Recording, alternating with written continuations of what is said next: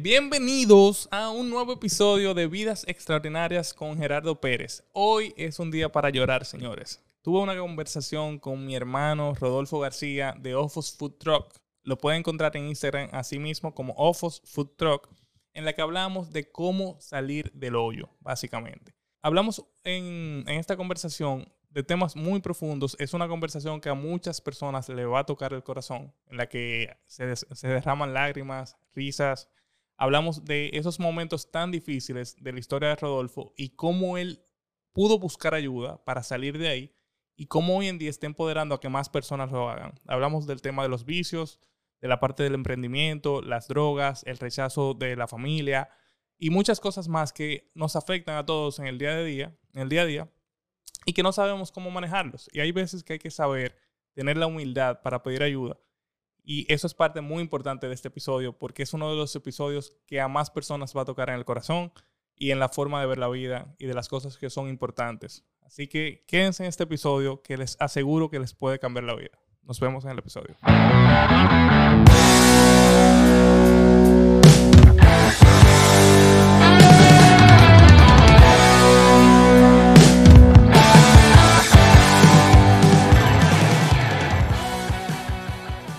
Hoy tenemos un nuevo episodio aquí en Vidas Extraordinarias con mi amigo Rodolfo García, en el que vamos a hablar un poco de la cultura culinaria, pero más que nada queremos tocar un tema mucho más profundo que es el límite mental que a veces uno se pone, ya sea con hábitos, con vicios y demás, y a dónde eso te puede arrastrar y qué podemos hacer para salir de ahí.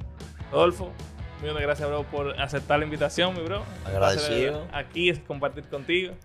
Agradecido la oportunidad de estar aquí y, y nada, de que nos sumerjamos ahora en este, en este episodio, pues eh, todo lo que haga falta, vamos, vamos a darle. Vamos a nadar en aguas profundas hoy. Eh, Entonces, vamos a hablar un poquito de ti primero, para que se entienda quién, quién es Rodolfo, para quien no lo conozca. Muchos lo conocen como Ofos, es un chef de la parte culinaria de, yo llamaría cocina experimental, porque es algo como que a ti te gusta improvisar, te gusta inventar cosas nuevas, no es como que ah, yo tengo esta línea solamente, como que tú ves cosas de viajando o de manera internacional, luego la tratas de traer a República Dominicana, real. aplatanar y demás, y te han salido una serie de platos y también eh, tú fuiste como el pionero en el mundo de los food trucks, el primero que vino con esa idea y que la ejecutó realmente.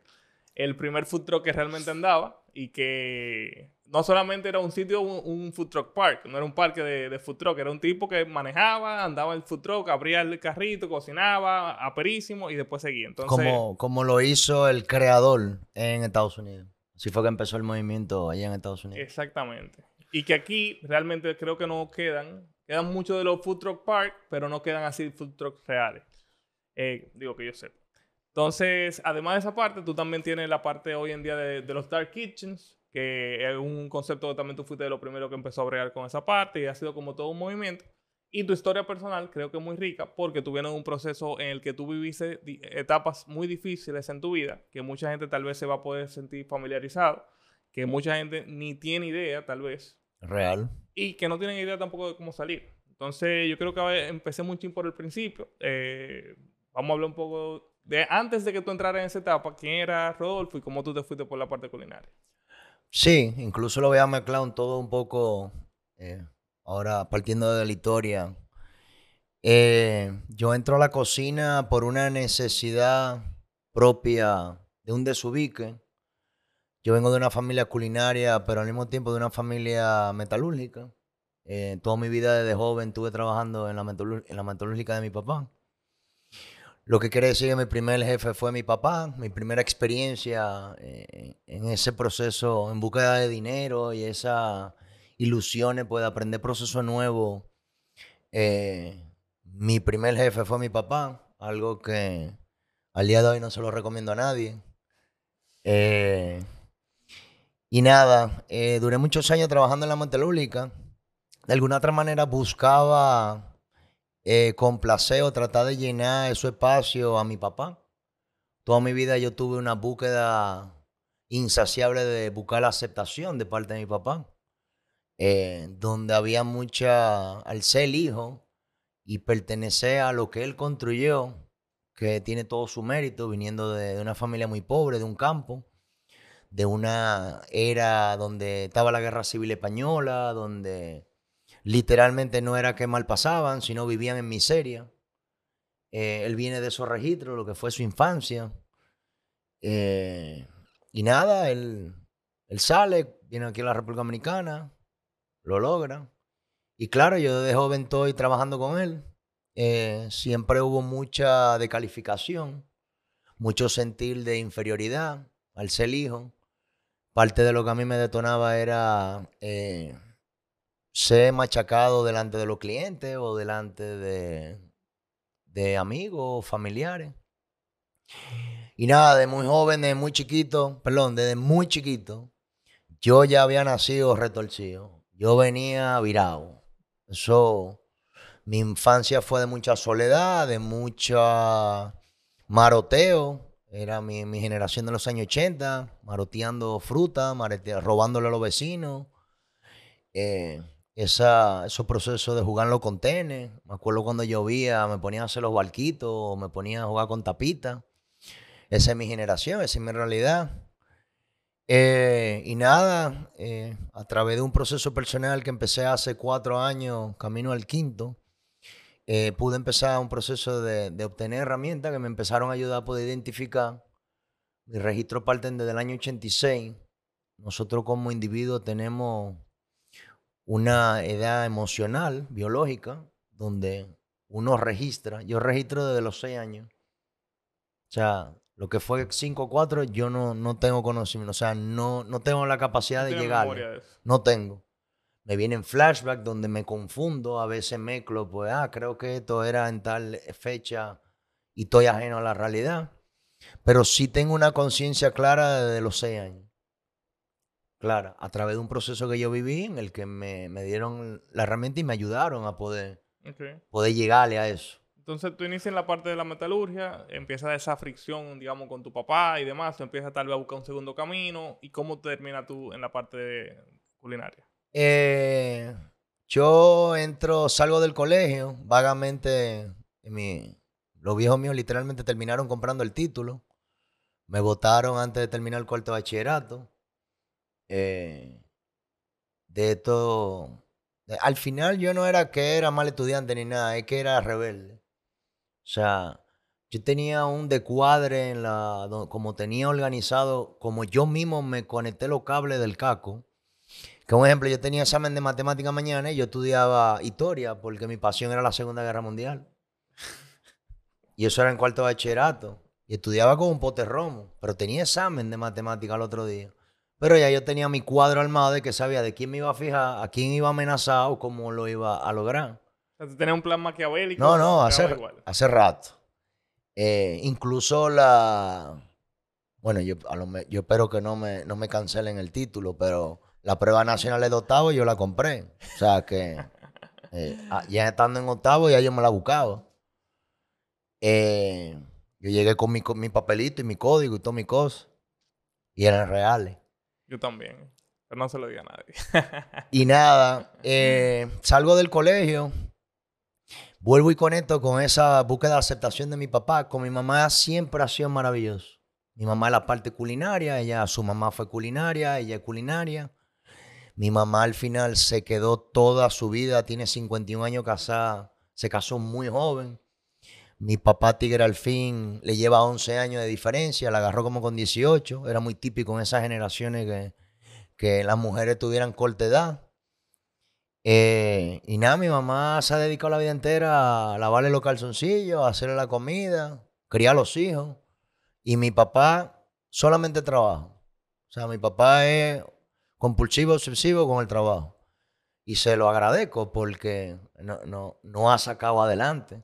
Pero el precio que yo tuve que pagar, o sea, un precio que es incalculable. O sea, hoy en día si, si pudiera eliminar dinero contra eh, ese vacío o esa búsqueda de papá que hasta cuando salgo del colegio estoy buscando a ese papá que me acepte, que, me reconozca.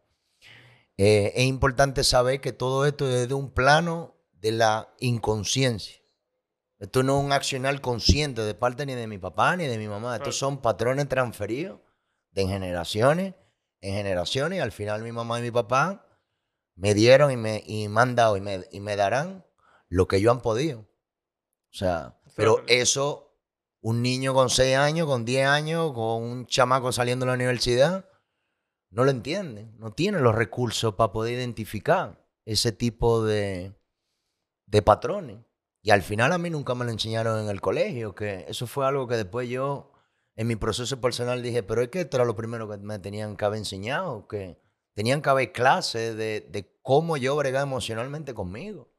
Al final el mayor problema no es lo que está afuera, no es la gente que está afuera o lo que pasa con el otro.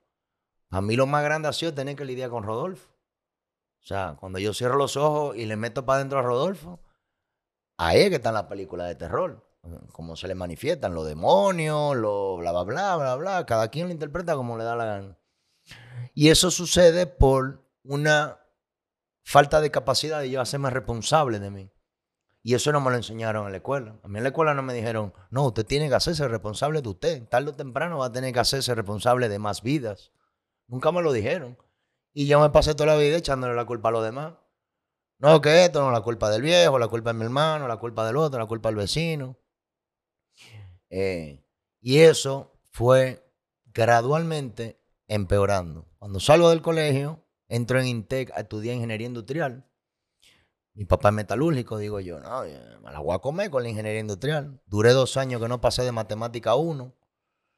Pasaba las otras materias, dibujo, donde yo me sentía cómodo, pero yo cuando entré a la universidad nunca me dijeron que había un- una regla de juego de materia, que tú para poder llegarle a esta tenías que pasar a esta. Y llegó un momento dos años después que como no pasaba de matemática 1, ya se me había trancado el juego. Entonces, empecé a beber en los colmados de Inten y a robarme los cuartos que me daban. Eh, al venir de una familia liberal, los viejos míos, campesinos al fin, mi mamá y mi papá son campesinos. Eh, mi papá llegó a octavo, mi mamá llegó a cuarto, nunca estudiaron en universidades. Sus recursos para poder ayudarme también tenían una limitante, o sea, Tu mamá también vino de España, ¿no? Sí, los dos son españoles. Ellos vinieron de España. Mi mamá vino cuando la era Trujillo. Y mi papá vino a hacer metaldón. Esas fueron la- las razones que vinieron aquí al país. Mi mamá vino cuando explotó la guerra civil. Trujillo hizo un convenio con Franco, que era el otro dictador de España, para traer familias españolas para educar y mejorar la agricultura en la República Dominicana. Vinieron a, a tres lugares, San Juan, Constanza y Bonao. Eh, ella le tocó venir a San Juan de la Maguana. Aquí Trujillo lo estaba esperando con un burro, eh, una tarea, una tarea de tierra, eh, una cama, no sé qué, y ¡pam! Y eso fue una rifa que tiraron en España. Mi abuelo se metió en el bollo y salió ganador. O sea, que agradecido de, de nada, de ese proceso y, que nada, que hayan llegado aquí. Mi papá ya vino en otros términos, ya venía de ganar. Mi papá fue campeón, para que entiendan un poco lo que estoy manifestando a través de eso que yo sentía cuando joven, de esa inferioridad de, al trabajar con mi papá. Él venía de ser campeón de Europa en, en, en soldadu- en soplete, Mm. en corte de hierro. Ya andaba haciendo ruido por allá en el 62. Eh, ya él era, digamos, un experto en esa área. Ya e- ese ¿Y por qué hombre, lo logró? lo de él era los hierros. O sea, viene de, de- de ver a su papá morir sacando carbón para poder echarlo para adelante a ellos. Mi papá muchas veces me, me hace la anécdota. En esa época no había pamper ni nada, eso era decapotable. Tenían unas ropitas que tenían como unas bambalinas que le servían para taparse ambas partes. Y eso era decapotable, o sea, eh, muchos recursos de, de cosas que, como los alimentos, como el tema de aseas y eso, o sea, de verdad, verdad que era un proceso de miseria. O sea, eh, lo que es el campo, campo, heavy duty de los años 40, 50. Era una, de una realidad difícil. Una realidad difícil y era una realidad mundial difícil. Habían la guerra andaban bombardeando por todos lados. O sea, eh, y claro, él viene de esa estructura.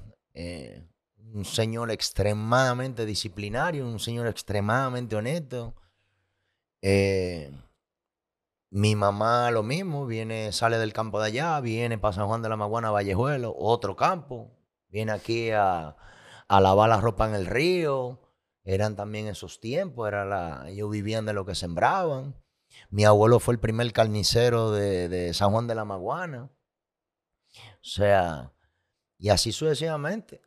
Eh, Entonces, eh, ahí tú, digamos, volviendo a la, la otra parte, tú terminas en Intec, te empiezas a beber el, el- el dinero de la Hey. universidad, empiezas a buscártela por tu cuenta. Yo creo que más o menos para esa fecha que nos conocemos yo pequeñito jugando paintball, me imagino que por ahí Mm. que anda esa fecha, no antes, antes. desde antes. No, yo te conozco a ti en el año 97.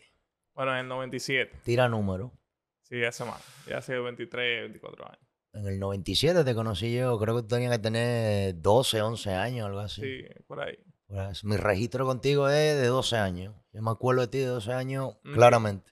Sí, que era, chiquitica. ¿Eh? Entonces ahí tú conoces a mi papá también, empiezan a crear ¿Eh? una muy buena relación. Eh, cuando eso yo creo que todavía tú no estabas en la parte de, los recuerdos que yo tengo, tú todavía no ido por la parte gastronómica, pero yo sé que luego tú vas y estudias fuera. Cuando ya tú decides seguir ese camino, que te va de la parte de Intec, creo que tú... Sí, de Intec me votan. O sea, literalmente, oye, mira, ve lo que tú vas a hacer. Yo me votan. Entonces migro a Unive eh, estudiar mercadeo, que en esa época mercadeo y administración eran las dos carreras como para pa tú hacer alguien en la vida. Todavía en esa época había mucho tabú de que para tú ser gente tenía que tener un título de una universidad. Eso era la fiebre porcina de lo que fue el 2000, 2004, eso era lo que se movía. Había un miedo con eso. Hoy en día no. Hoy en día no hace falta ser un profesional para... no hace falta para ser un que sea profesional. exitoso, no, no tan claro. No, no hace Ah. falta, no, no, tú tienes que someterte a procesos y, y tener valores, pero no, no, no hay una indiferencia, no hay una diferencia entre alguien que tenga un título o no. Sí las universidades te dan X valores y X herramientas, eso hay que reconocerlo, pero no, en esa época era un terror. Cojo para allá, estudiar mercadeo, duro dos años, me robo los cuartos. Igualito. Ya yo tengo cuatro años en la cotilla, perdió en el limbo. En esa época en Univa había un colmado abajo y yo ponía el orden en ese colmado. Dominó, empanada y a beber romo. Y ahí empieza, inconscientemente, empiezo a crear una tolerancia. Ya en esa época yo vengo saliendo del paintball. Eh, acuérdate que yo lo te conozco a ti en el mundo del paintball. Eh, y nada, ya para el 2004 yo me retiro del paintball. Recibo dos operaciones de rodilla, esto.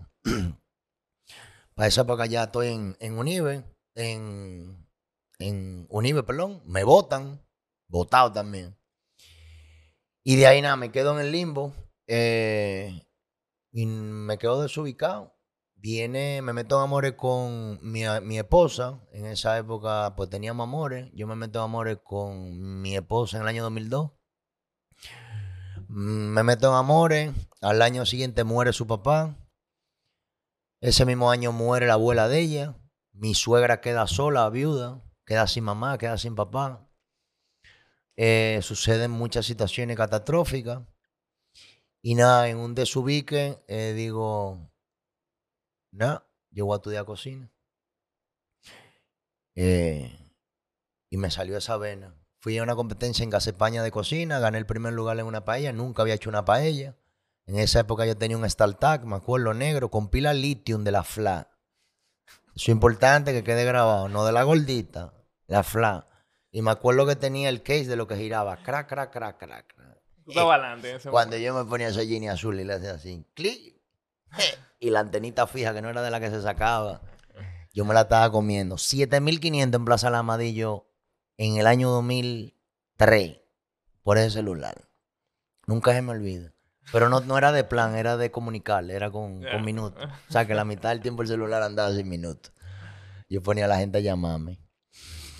Y nada.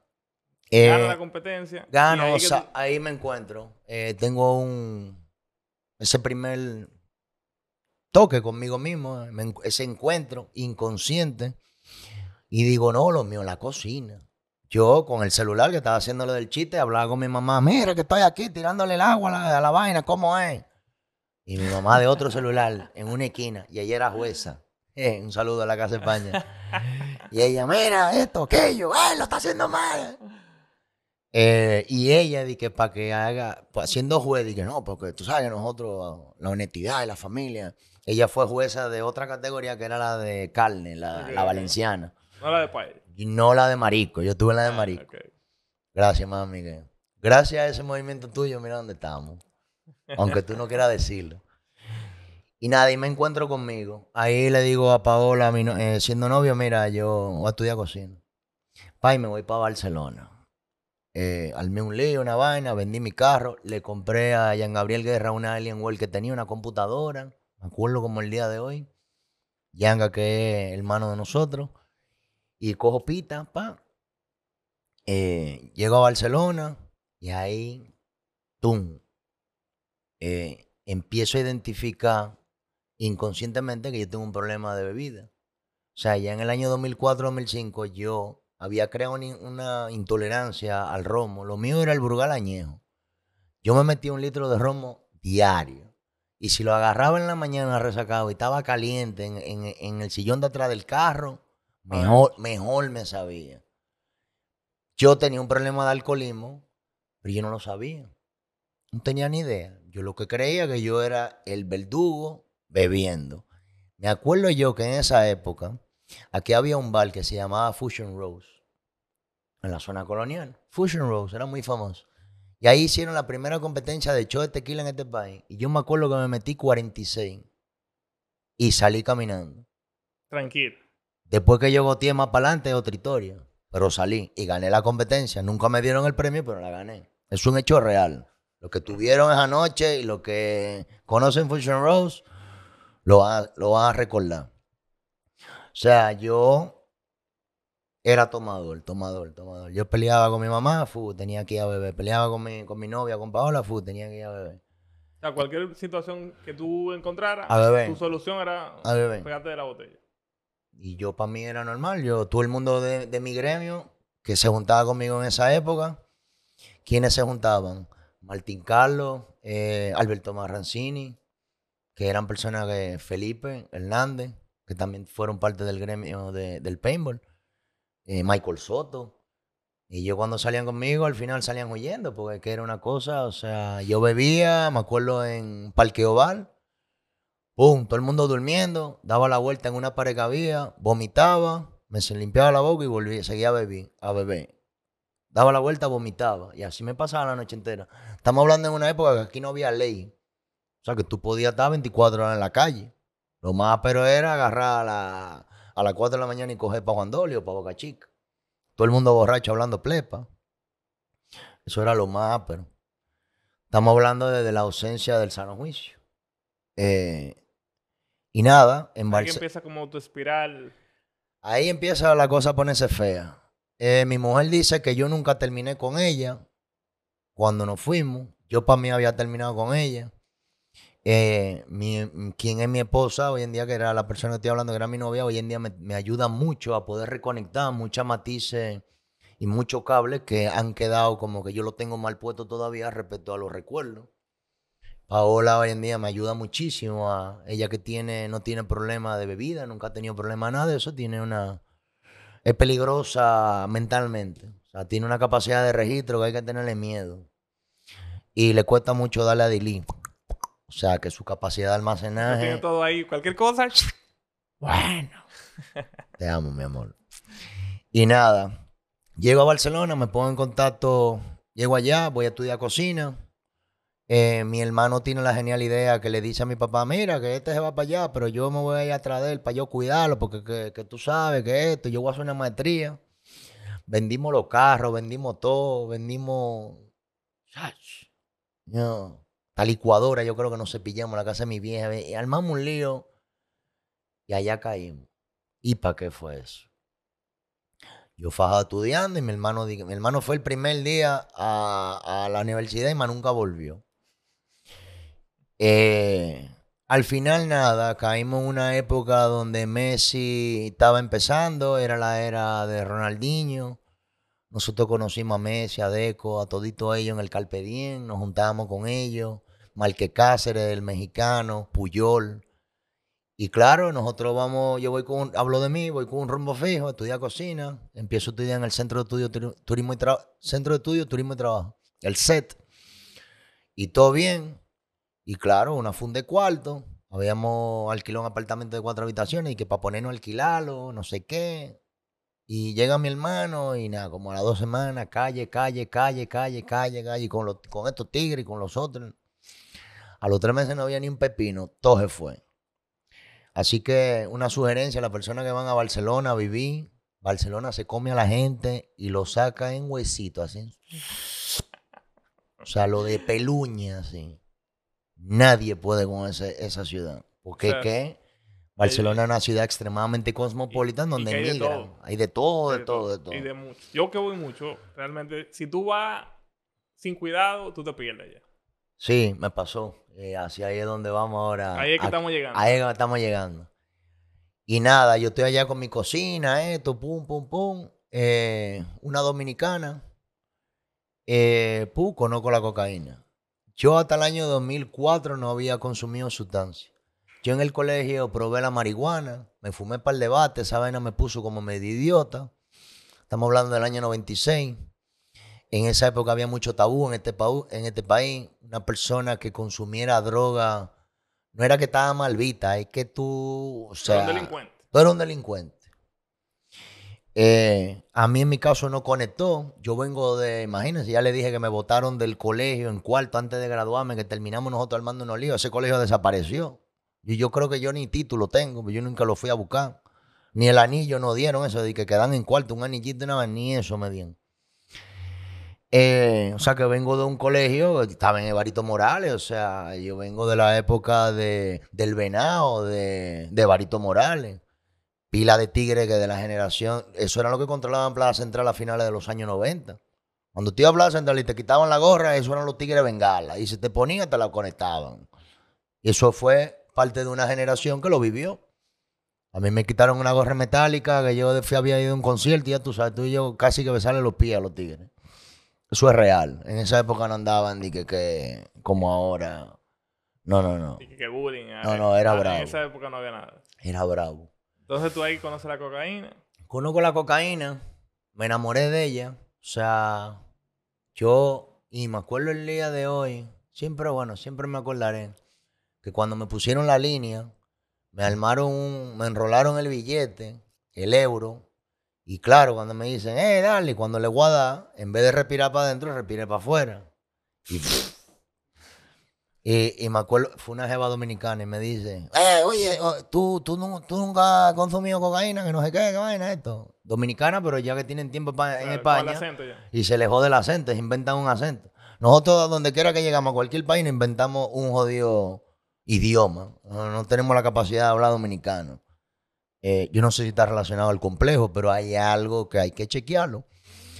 Y nada, para mí fue amor a primera vista, mano. Después cuando ya entró bien en la segunda vuelta, que entró el cajetazo, esa vaina, eso fue amor a primera vista y eso cambió mi vida. En ese momento lo cambió para bien porque yo descubrí algo que tenía unos poderes o sea, yo cuando salimos para el bonche, que yo iba viviendo ese proceso enchuchado, y íbamos para un bonche, yo me sentía Dios, un Dios. Ayer me sentía un pues, Dios. Y andaba con cuatro dioses más. Andábamos toditos rututeados. Me acuerdo yo que el gramo costaba 50 euros. Año 2004. 50 euros costaba un gramo. Eh, yo en esa época nada, me, me introduzco al mundo de la cocaína, eso. Empiezo a agarrar Barcelona. Entonces el bonus, conozco esta vaina en medio de Barcelona.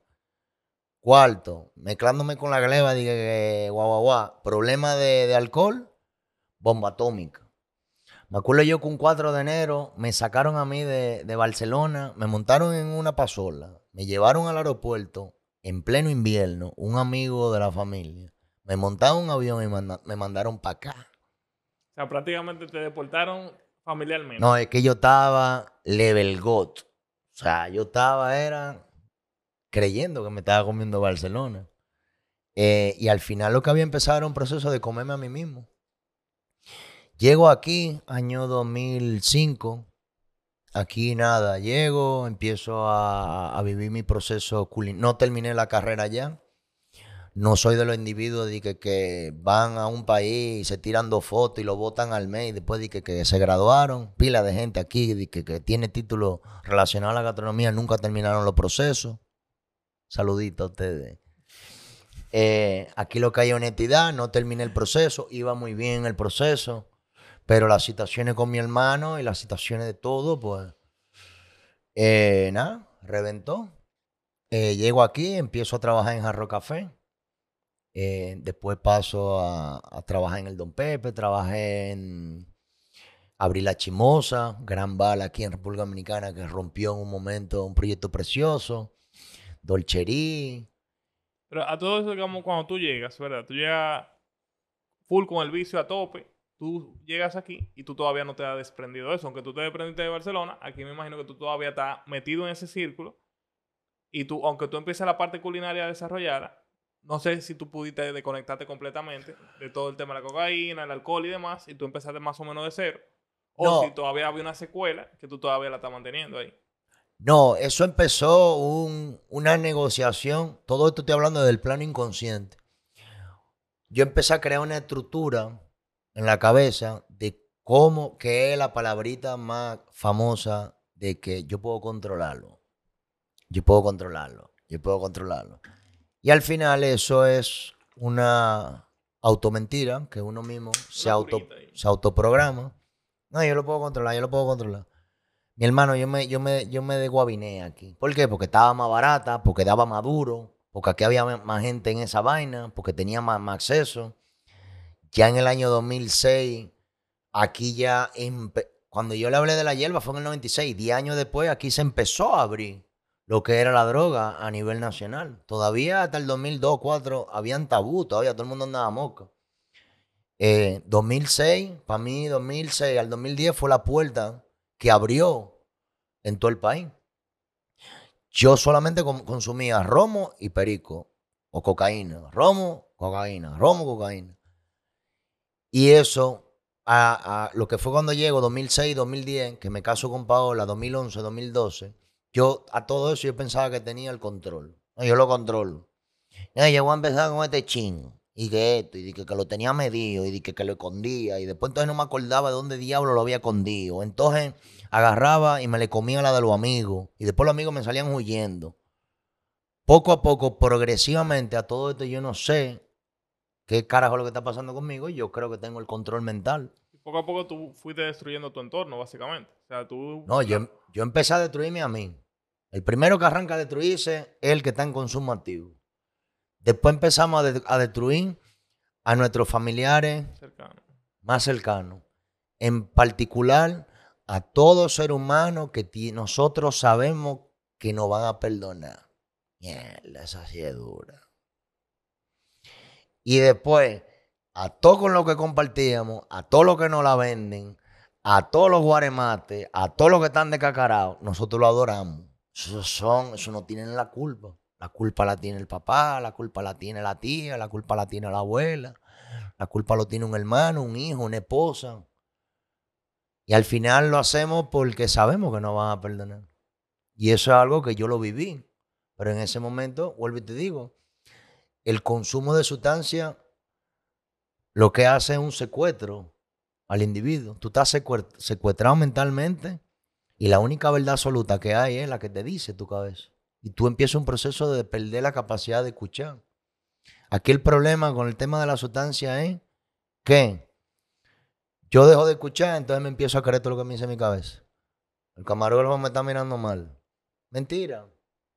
Él no me está mirando mal, él simplemente está mirando, pero mi cabeza en, en- consumo, claro, yo empiezo a crear la película. Y eso es lo que hacen las sustancias. Y ahí entran los procesos de paranoia, los de demencia. Las drogas son progresivas. Yo empecé en el año 2004 como un relajo. En el 2010 yo la controlaba de que, que el capo se me quedaba chiquito. Y en el año 2015, que fue mi fondo, que hacia ahí es donde estamos emigrando, yo me desguabiné.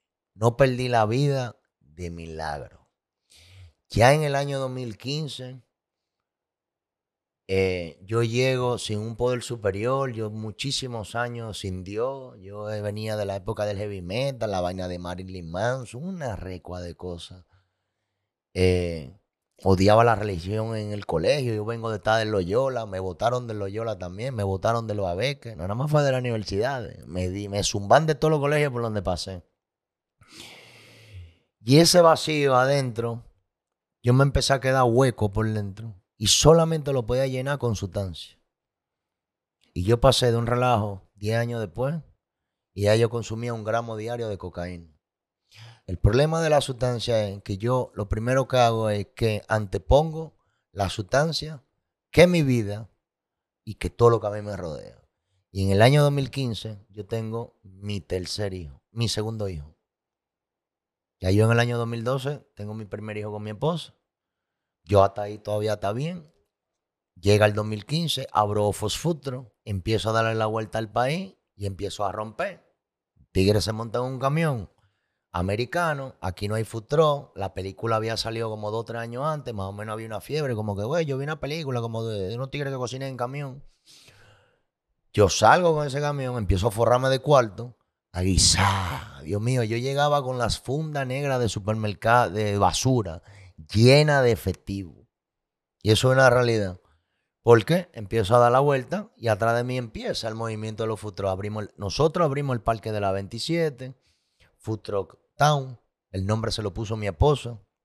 Un día sentado, en conjunto con otro grupo de amigos, Shaggy Shawarma, Naguará, eh, los pioneros que arrancan. Eh, y nada, yo, funda de dinero. Mi mujer ya no podía conmigo, cartilla abierta. Ya no podía. Entonces consumía en mi casa, delante de mi suegra, delante de los viejos. Yo hacía lo que me daba mi gana. Y claro, la fórmula que me desbarató fue empecé a hacer dinero y con eso tenía mayor capacidad de comprar suministro. Y también tú te endiosaste tú mismo ahí. Yo soy un monstruo, yo estoy haciendo lo que me dé mi gana, me estoy forrando. Ahí entró el señor ego. Lo más grande que yo conocí en esta vida ha sido el jodido ego mío. Esa vaina ahí y el ego que está en la cabeza, el ego no vive adentro del corazón, el ego pertenece a este grupo celestial de la cabeza. Está aquí. Ego, humildad. Ego, humildad. ¡Pum! Reviento. Y ahí empiezo a darle con todo. Un gramo diario, esto. A, todo esto no nada mal consumo. Mentira, hablando disparate, inventándome vaina eh, gataba el dinero de la leche de mis hijos. Mi hijo acabado de nacer. Yo tengo mucha, una de mis enmiendas pendientes con el hijo mío del medio. ¿Por qué? Porque el niño grande mío, que hoy en día tiene nueve años, cuando nace, yo todavía estoy en bacanería, lo llevo a Dine, lo llevo a esto, sin tener cuarto, yo le mando el lío, el niño queda con registro más o menos ahí aguantado, pero el del segundo nace cuando ya yo tengo la, cuando yo estoy en la cúpide. A mí me ponían a Goku y yo me lo comía a Goku. A todos los Dragon Ball yo me lo comía juntos y me lo ponían ahí. A todo. Y ese niño sí empieza a sufrir las consecuencias severas. Rodolfo sufre mis consecuencias del alcohol como alcohólico, pero ya Jean Pao sufre las consecuencias de mi drogadicción donde viene el abandono, donde vienen las discusiones con mi, con mi esposa, donde viene el maltrato hacia el niño inconscientemente, donde viene el rechazo. Eh, y, hoy en día yo estoy haciendo un trabajo para poder literalmente recuperar a mi hijo. O sea, eh, y eso es una realidad. Eso es una realidad. Trabajo quirúrgico. Eh, poder recuperar a ese niño, eh, hoy en día todo con la mamá. Y eso duele. Cuando, eso duele. Cuando tú llegas ahí, eh, Rodolfo, que ya tú, tú ves que tú estás tocando fondo, tú todavía no te... Pues yo recuerdo cuando tú y yo lo hablamos, ¿te acuerdas del hotel que lo estábamos hablando? Yo recuerdo que tú me dijiste como que lo peor de todo es que tú no eres consciente de lo que tú estás haciendo. O sea, Sí. de- del daño que tú estás haciendo. Hasta Eso que es real. día tú abriste los ojos y te mierda. De aquí que yo tengo que salir. Esa apertura sucede, a todo esto estamos con lo de los camiones, guisando. Eh, con Yampao, llega el año 2017, dos años después, y entonces nace nuestro tercer hijo, que es una niña. Los dos primeros son varones, la tercera una niña. Yo dentro de mi programación y de mi patología de transferencia, de, de- que vengo de ser inconscientemente abandonado por un papá, donde vengo de ser protegido por una mamá. eh, recuérdense que todo esto es inconsciente. Yo no estoy diciendo que mi papá es malo. Mi papá es lo, más, es lo, máximo que hay.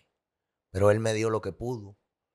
Y es Con lo que importante tenía, claro. por lo que tenía, igual que mi mamá. Y, y el mensaje al final es que hay que tener empatía con los demás, que es que no es que ellos quieran ser así, es que son los recursos que tienen.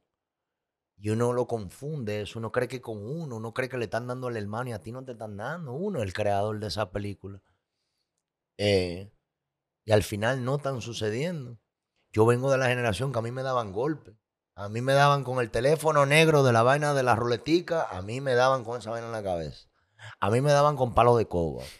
A mí me daban con los tacones de los zapatos de la época. A mí me daban con el anillo, lo volteaban y me daban así. A mí me tiraban bloques de hielo porque en esa época no había neveritas y que, que te tiraba el hielito y eso. Eran bloques de hielo y a mí me tiraban bloques de hielo. Me tiraron melones, lechosa. Esa es mi generación. El que, y todo bien. y todo bien. La mamá que tiene una lechosa hoy, el carajito va y la demanda. O sea, los tiempos han cambiado. Yo vengo de eso y esos fueron los registros que a mí me dieron inconscientemente y empecé a dárselo a mis dos hijos con el bonus del tema de la sustancia. Cuando nace la niña, ya yo estaba desbaratado, desbaratado. Y aquí viene una parte interesante.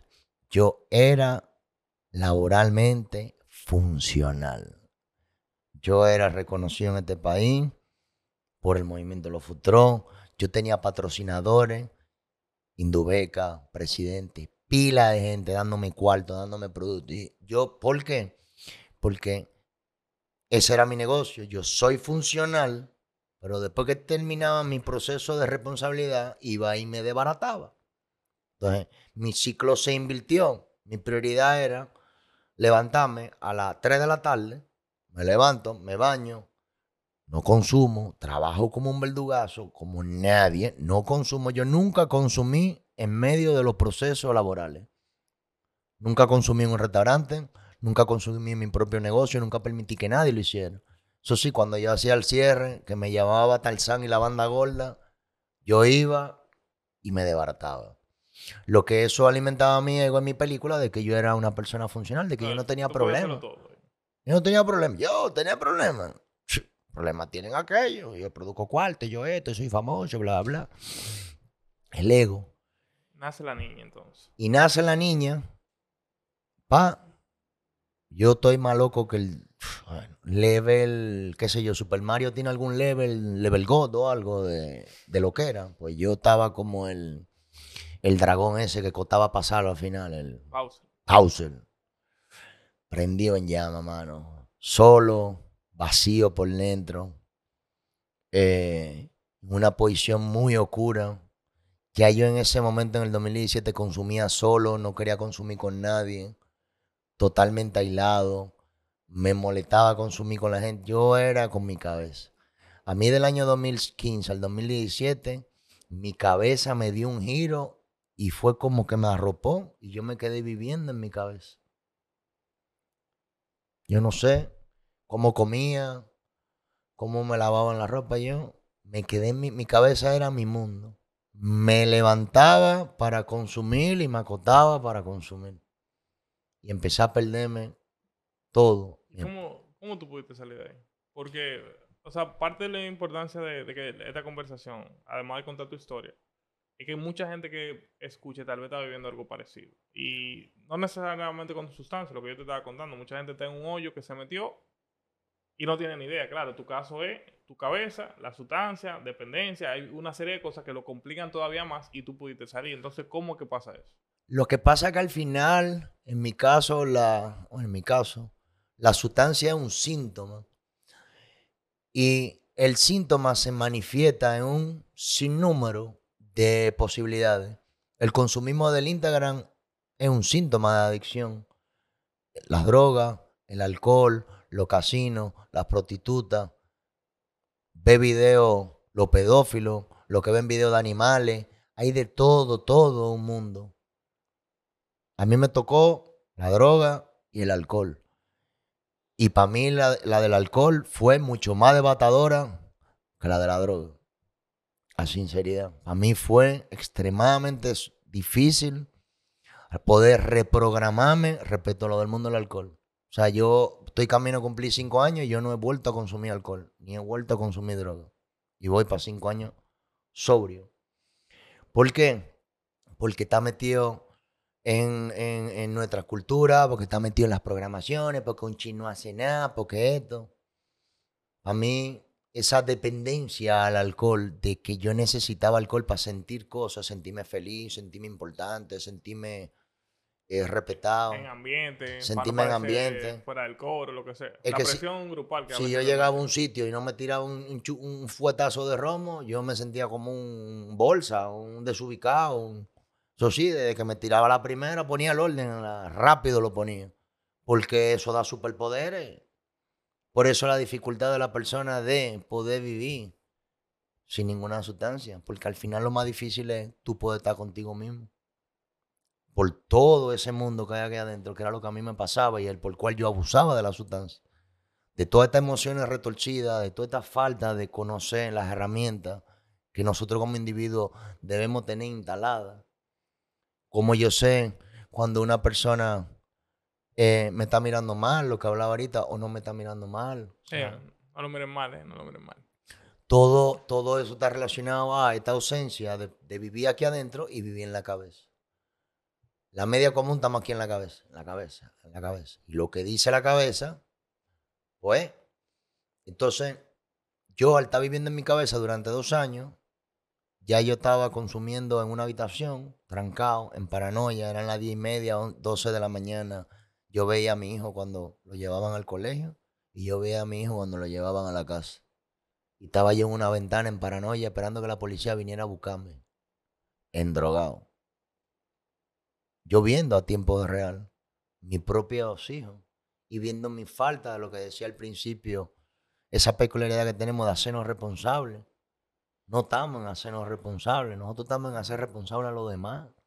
No estamos en asumir nuestra responsabilidad. Y como yo no estoy en asumir mis responsabilidades, prefiero ir a beberme un pote romo, o prefiero ir a beberme, o, o, fumarme un bate, o cualquier cosa, o ir al casino. Una evasión, por no lidiar con esos dolores. Cuando nace la niña,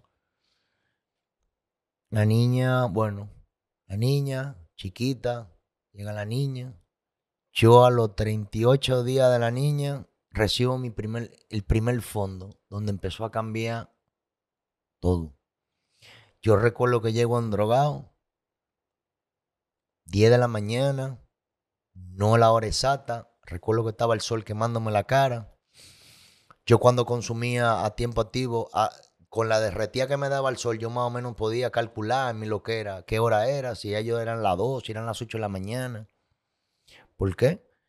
Yo estaba ya metido en ese mundo, ya yo había invertido. A la hora de dormir yo estaba consumiendo, a la hora de, ser normal yo estaba durmiendo. Eh, y nada, llego endrogado, eh, me acuerdo. Recuerdo que la niña estaba en un Moisés blanco. Moisés, está la niña, la niña ahí. Eh, yo estoy tratando en el mono. El mono es cuando tú estás, mano, que te está comiendo los dientes, que muerde la almohada, que empieza a arañar la pared, que va al baño y te baña. Yo tenía un problema serio que como yo no consumía marihuana, todo el gremio mío de mi compañero se daban el high con la cocaína y después se tumbaban la nota abusando de la marihuana. Entonces yo caía en pianito. Yo como no consumía marihuana me quedaba mano como un bombillo botando electricidad. Y claro, cada vez que llegaba, o sea, eran, eh, eh, unos procesos, mano. Yo no se lo deseaba a nadie. O sea, era demasiado fuerte esa búsqueda de querer dormir, esa búsqueda de Dios quitarme la vida, de darme golpe con la pared, tratando de apagar algo que yo mismo había encendido. Y en uno de esos movimientos y eso, voy a donde la niña, la toco y me dio un corrientazo como cuando uno está de calzo, uno no de calzo y la nevera te da un fuetazo. Creo que le llaman energía electrotática. Tan, ay Dios, está. Esta nevera me dio un corrientazo, es que está mojado o, no está en tierra. Y desde ese día al día de hoy yo no he vuelto a consumir. O sea, literalmente fue como un toque mágico que te dio tu hijo. O sea, eso me dio un cajetazo. Y yo me devuelvo, me siento, eh, me acuerdo que empiezo a llorar y a sentir cosas. Eso fue como una, como toda la loquera que yo tenía aquí de la sustancia. Todo el tuchi tuchi, la pepe, la mano, eh, eso bajó así. Y me dejó el caco vacío. Y bajó para acá abajo. Y ahí empezaron la emoción. Pu, pu, ¿Qué tú haces por esta niña? ¿Qué tú haces por esos niños? ¿Qué tú haces por esta familia? ¿Qué tú haces por ti? ¿Qué tú haces? ¿Qué tú haces? ¿Qué tú haces? Y eso empezó a darme. Y llora y llora y llora. Mi mujer entra, se lleva a la niña. Y yo en la habitación. Y llora y llora y llora y llora, llora. Eh, y nada, caigo de tanto llorar y de tanto sentir, me quedo dormido. Cuando me levanto, eh, hablo con mi mujer. Le digo, yo necesito ayuda. Yo no, yo no, no tengo, yo no puedo salir, yo no puedo salir. Yo quiero parar ya. A, mí me quedaba nariz, me quedaba hígado para seguir tirando. Pero era una cuestión de que ya yo me había saltado. ¿Por qué? Porque lo que yo sentí adentro fue que siempre que yo empezaba algo, yo nunca lo terminaba. Me inventaba una cotorra y empezaba otra cosa. Empezaba otra cosa. Nunca terminé nada en mi vida. Nunca. Lo que yo siempre terminaba era borracho y consumiendo cocaína. Y dentro de mí, que venía de un papá que me había invalidado, que nunca me había, nunca había logrado título, que esto, que aquello, que, eh, nunca me había mantenido, eh, nunca había podido conservar nada por mí mismo. De alguna otra manera, lo poco que conservaba era por mi talento en todos los restaurantes que tuve y eso, pero no, yo era incapaz de... Y el mismo negocio venía ya en picada, el, tema de, de Ofos, porque... Yo, yo trabajaba de 6 de la tarde a 5 de la mañana, 3 de la mañana. No, no, era sostenible tampoco. era sostenible. Eh, Entonces ahí inicia la parte de tu proceso. Ahí viene el primer fondo. Llegó ese fondo. Ese fondo es, dije, no puedo más. ¿Por qué que yo lo hice de toda la manera? Yo me inventé teorema de Pitágoras, fórmula del tiempo negociaciones, me hice, no hay un ser humano que tenga una maestría más fuerte que una persona que consuma sustancia en la maestría de la cotorra. Nosotros somos unos cotorreros que salimos de todita. Y es impresionante la capacidad que nosotros creamos para crear cuentos y para crear, o sea, nosotros empezamos a vivir en nuestra cabeza. Y nuestra cabeza lo único que me dice, en mi caso, perdón, tú estás bien, está todo bien, tu mujer es la que está mal. Tu mujer no trabaja, tu mujer tiene que limpiarte, lo, lavarte la ropa. Tu mujer que tiene que llevar a los niños al colegio. Ella caga algo. Tú eres el que busca el dinero. Sí, tú empiezas a envenenarte tú solo. Hay, algo que tú dijiste que yo creo que es importante recalcar. Porque de, de lo que yo he leído de, digamos, de teorías del cambio y ese tipo de cosas, cuando tú necesitas cambiar un comportamiento, por lo general, no, no sé si es por lo general, pero es mil veces más poderoso cuando tú cambias por algo que te duele que no es interno, sino de otra persona. Digamos, alguien que tú sabes que es responsable por ti, tus niños, tu esposa. Como que si tú querías cambiar por ti, tú dices, bueno, pues yo me jodí ya. Pero cuando tú piensas, oye, yo tengo una familia, tengo unos niños que dependen de mí, yo soy el que le está creando un vacío ahora, eso te da otro tipo de cambio. Que mucha gente que tal vez tenga un hoyo hoy en día, piense a quién tú estás jodiendo por tu estás adentro, a quién tú estás involucrando, porque no es tan individual como uno lo piensa. No, al final, yo cuando toco ese fondo pido la ayuda, me voy a un centro de rehabilitación. Punto. Y cuando llego a ese centro de rehabilitación, literalmente lo primero que me dicen es, agárrate de lo primero que tú te antojes, pero agárrate de algo. Y yo me agarré de una silla. Mi silla era mi poder superior. Me agarré de una silla que tenía, y eso son las historias que yo he hecho, y en el Instagram que las tengo, era la única silla coja y esa fue la que a mí me tocó. Y yo me agarré de esa silla y yo dije, yo de aquí no me voy. O sea, ayúdame por favor, porque es que ya yo estoy demente. Demente, o sea, no podía más, porque no podía terminar las cosas. No podía, la cabeza me decía, me volví y me daba con la misma piedra, con la misma piedra. Eh, cuando toco ese fondo salgo a pedir ayuda, porque que ya yo estaba tapado, no me... y el ego, señores, pero yo que vengo de, mover, de abrir el movimiento nacional de los futros, que el primer año generó mensual casi 25 millones de pesos a todos los restaurantes de este país, un camión como nosotros empezamos, el ego mío estaba que a mí, tú, me estás mirando, tienes que pagar. O sea, era, una, era algo, un desastre, hermano. Un desastre. Esa, esa prepotencia, esa, e, e, e, esa falacia de, de, creer, de crearte y creerte esa película, alimentada por una recua de, de personas que te rodean, que son las del círculo que yo decía ahorita, que están en los bleachers, que ellos no tienen la culpa. No, la culpa la tiene la familia, la culpa la tiene. mismo coro que están dentro del mismo vicio. Eso yo nunca lo miré mal, eso, eso, era mi ídolo. Claro, era lo que me acompañaban o, o bla, bla, bla, bla, bla, bla. Rodolfo, y si pudiéramos ahora, hoy en día, por ejemplo, tú tienes ya cinco años que salir de eso, tú estás full operativo, te ha ido súper bien, tú estás manejando la parte del hotel, la parte de los Dark Kitchen, tú ahora también estás en Spirit. Tú viendo eso, tú que has contado tu historia tan abiertamente como poca gente lo ha hecho y que tú tienes años ya hablando del tema, tratando de ayudar incluso a gente a que salgan de ese tipo de, situaciones y no solamente de ese tipo, sino de cualquier tipo de situaciones que uno mismo se ha metido y no sabe ni siquiera cómo salir.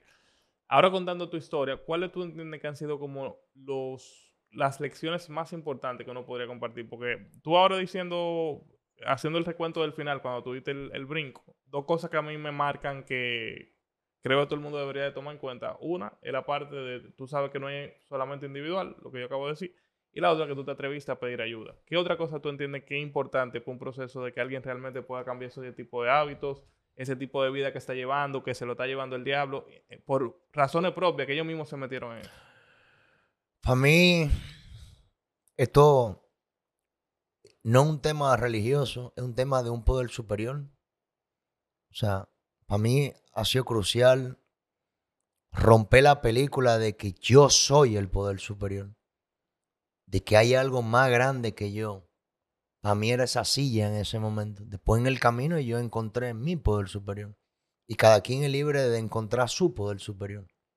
Esto, esto es, esto es una urgencia espiritual. Creo que hay una ausencia espiritual en toda esta gente que están sufriendo y que están en la cabeza. La verdad absoluta no la tiene la mente de nadie, mucho menos la mía. Mi cabeza no tiene la verdad absoluta. Y eso fue el, lo que a mí me debarató, porque otra cosa, y todos estos años que yo duré consumiendo, y ahí yo no lo puedo recuperar.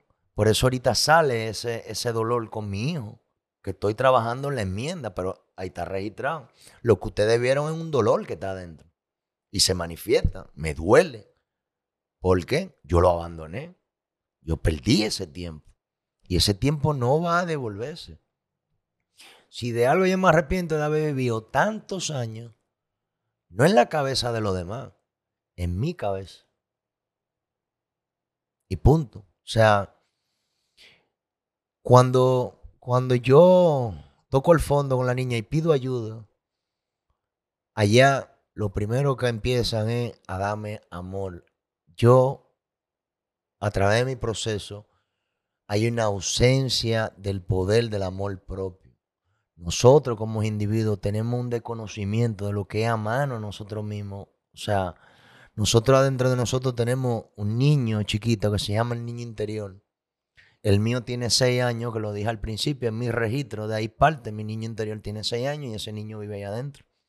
Y ese niño sufrió todos los golpes que le dieron, sufrió todo lo que sufrió, salió retorcido, distorsionado de la manera que salió, por una irresponsabilidad conmigo mismo, por no tener las herramientas de yo poder guiar a ese niño, porque no, no supieron guiarme. Y ese niño quedó lastimado, quedó maltratado. Cuando yo entro al consumo, lo único que sigo es desbaratando a ese niño que está allá adentro, que todos lo tenemos. Todos lo tenemos. Lo que pasa es que no todo el mundo, como te había dicho ayer, vamos a meterle aire y vamos a darle para abajo. Vamos a sumergirnos. ¿Por qué? Porque ahí es que está la fuente de los dolores, ahí es que están los registros. A mí me dieron, ahí es donde están los traumas, ahí y no queremos lidiar con eso. No queremos, queremos evadirlo y acudimos pues, a todo este grupo de, de, de sustancias o de manifestaciones para evadirlo. La gente no está en bregar con ellos mismos, la gente lo que está en vivir la vida a través de los demás, no está en hacerse responsable consigo mismo. Y el individuo que no empieza un proceso de hacerse responsable consigo mismo, literalmente va a vivir comiendo mierda el resto de su vida. Y es una realidad. Eso no, eso no salió en el periódico, eso no se lo inventó Albert Einstein, eso es una realidad de la vida en su término. Y que Entonces- hoy en día no se le. Bueno, y no hoy en día. No es lo común darle tanta importancia a, a ese desarrollo de la parte emocional de cada quien. Como Sí. que, eh, primero, nosotros estamos en una sociedad machista. Si tú lloras, tú eres, tú eres más- menos hombre. Si tú muestras sentimientos, ah, porque tú eres afeminado. O sea, todo está sesgado en contra de mostrar sentimientos para el lado emocional. Y si es una mujer, eh, ah, que ella es muy dramática, que tal y tal cosa, simplemente porque está conectando sus emociones. Entonces, eso también ha creado ese rechazo a que mucha gente se pueda conectar libremente con eso y es una parte necesaria para uno poderla desarrollar. Sí, date cuenta que tú has mencionado pa, pa, pa, pa, pa, pa, y todo lo que tú mencionaste, ¿dónde vive? En la cabeza. 100%. No vive aquí. Cuando uno se somete a un proceso de vida con uno mismo, tú empiezas a reinvertir, el cerebro lo empieza a sanear, empieza a sanear adentro. Tú empiezas a vivir a través de lo que tú tienes adentro, no lo que tienes en la cabeza. Yo lloré ahorita a mí, genuinamente le puedo decir que me importa un carajo haber llorado aquí. ¿Por qué? Porque esa es mi, mi manera genuina de expresar mis sentimientos. A mí no me importa lo que piensen los demás. A mí me importa lo que yo pienso de mí. Yo de mí. Y después yo tengo que rendirle cuenta a mi poder superior. Como yo lo consigo. Yo en esa época mi poder superior era el perico. El pucher era mi poder superior. Ese era mi Dios. O, el Brugal Añejo. Tenía que ser Brugal Añejo. A mí el, travijo me daba diarrea. Yo no quería ningún romo que no fuera el Brugal Añejo. O sea que duré más de 15 años. La Brugal debería de mandarme un cheque de, todo, de todos los cuartos que yo exploté en ese romo. Al final, brother, el journey es con uno mismo, hacia uno mismo. Eh, y nada, a mí lo único que me dieron fue amor. Me, me ayudaron a destapar los oídos. Hoy en día me siento a hablar con cualquier persona, le dedico mi tiempo, lo escucho. Personas de la calle, personas que están durmiendo en la calle, personas que consumen. Eh, yo he venido desde hace unos años a decirle a todos los dominicanos que sé que hoy en día, acuérdense que terminamos en el tabú del 2006-2010. Hoy en día, en el 2021, el problema de la droga y del alcohol en la República Dominicana está igual que los tapones. Tú estás fuera de órbita. Y es una realidad. Las generaciones de los colegios ya están consumiendo desde los 15 años y están consumiendo en los colegios. Eso es una realidad. Cuando yo empecé éramos dos gatos, nadie consumía. Lo que quiere decir que es progresivo, lo que yo dije ahorita. El consumo de sustancia es progresivo. Se va poniendo peor. Hasta que llega a su cometido, que cuál es? Perder la vida. Eso es, perder la vida. Tus pensamientos te llevan a tomar acciones para tú perder tu vida. Es una realidad. ¿Cómo salí? ¿O cómo estoy hasta el día de donde estoy? Pidiendo ayuda. Y creyendo en lo imposible.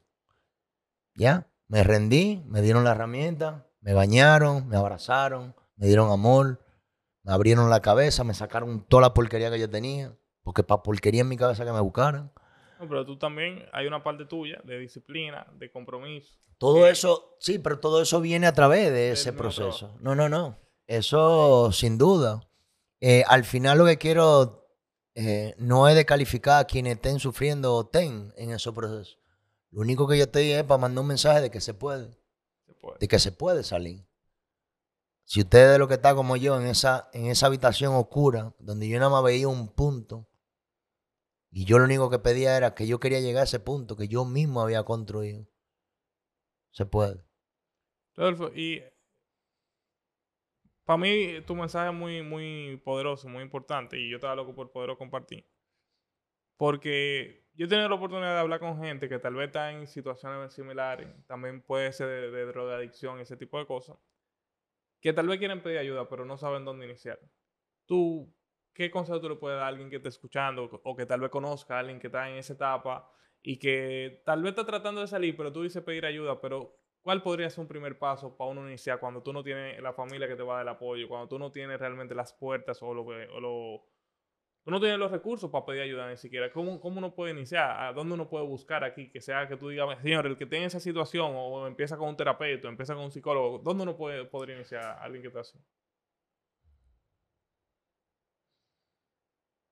Esto va a sonar un poco duro, pero si la persona está viviendo este proceso, la persona que yo más entiendo, que yo odio, la persona que hay que pedirle la ayuda. Dese en cuenta que ahorita yo dije, yo le pedí ayuda a mi esposa. Y para mí mi esposa era... Satanás en ese momento. Ella era la culpable, ella era la basura, ella era esto, esto, esto, esto. Y fue a ella donde acudí. O sea, y ella fue la que me ayudó. Y aquí estamos, o sea, ella y un conjunto de, de seres humanos eh, a través de unos programas y a través de, de herramientas que existen y, logré salir, pero mi ira era con mi papá y con ella.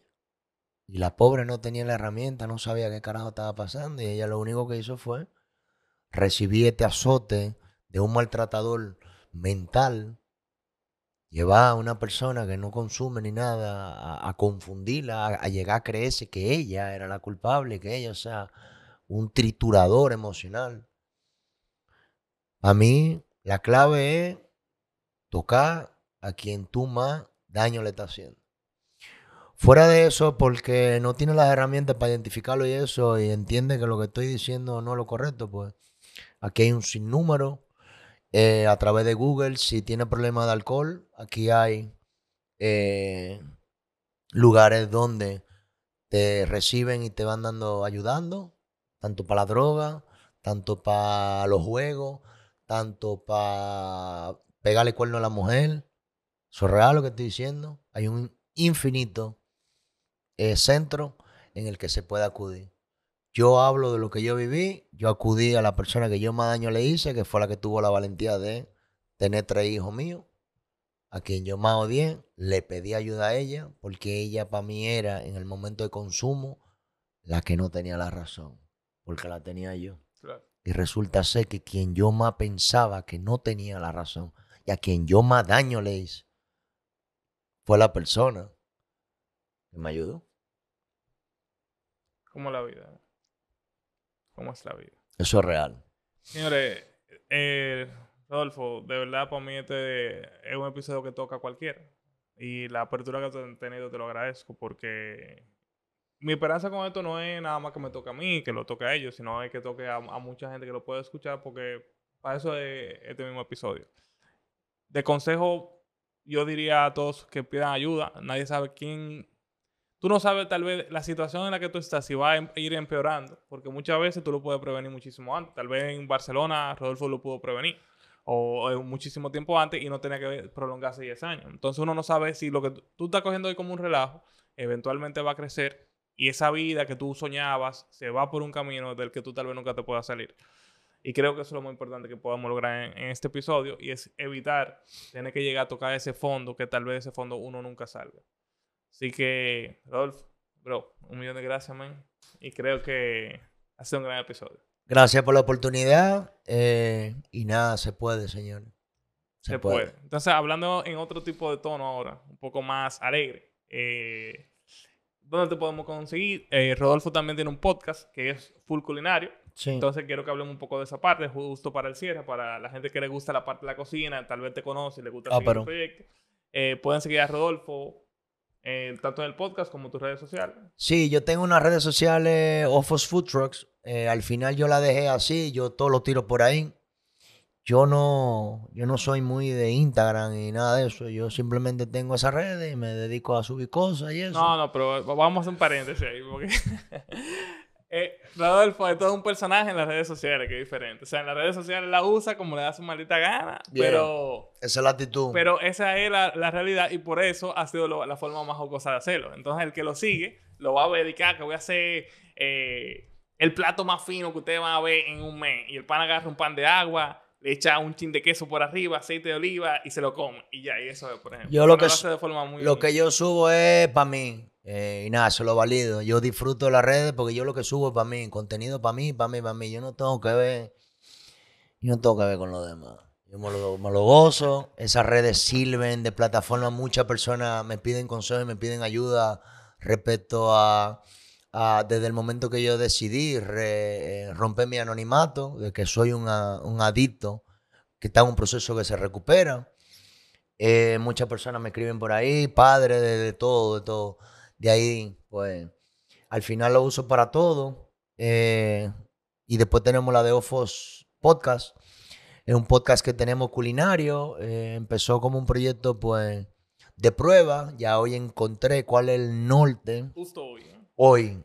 O sea, yo salí de allá y vine para acá. Que fue hacer una receta, imagínense aquí mismo. y hicimos un ceviche. Y me pareció pues algo, un ceviche que lo puede hacer cualquiera. Ingrediente del supermercado y eso, o sea, todo bien claro, técnica, método, cualquiera puede cocinar. Y esa es la, la nueva temática ahora de ese podcast. Y me parece algo chulo, pues, de poder en su casa aprender a hacer un ceviche y después poder presumir a donde quiera que llegue y Claro. decir, güey, este, El ceviche lo hago yo. esto no está de nada, mira, yo soy un monstruo y eso. Pero desde el mundo de los registros. Acuérdense de algo, señores. Para usted poder hablar, usted tiene que haberlo registrado. Para yo poder darle a otro, tiene que haber un registro. Yo no te puedo dar lo que yo no tengo. Y ahí donde viene la madre naturaleza de la cotorra. La cotorra es la creación de la manifestación de lo que no ha sucedido. Y eso está en el pasaporte y en el ADN de nosotros, los dominicanos. Si usted quiere saber si usted anda bien, que eso creo que te lo comenté ayer, te lo escribí, a través de mis acciones, el equilibrio entre lo que yo pienso y lo que yo siento se mide con mis acciones. Lo que salga de su boca, si no tiene una armonía con tu acción, usted está en cotorra. Así que yo lo agarro a todito. Todos. Ya lo saben. Ahí les dejo un regalito para que lo trabajen con ustedes. Es un corte ahí. ¿eh? Eh, y nada, eh, muchas bendiciones. Se puede, se puede, se puede. Pidan ayuda, pidan ayuda, pidan ayuda, pidan ayuda. Pidan ayuda, señores. Y con eso cerramos este episodio de Vidas Extraordinarias.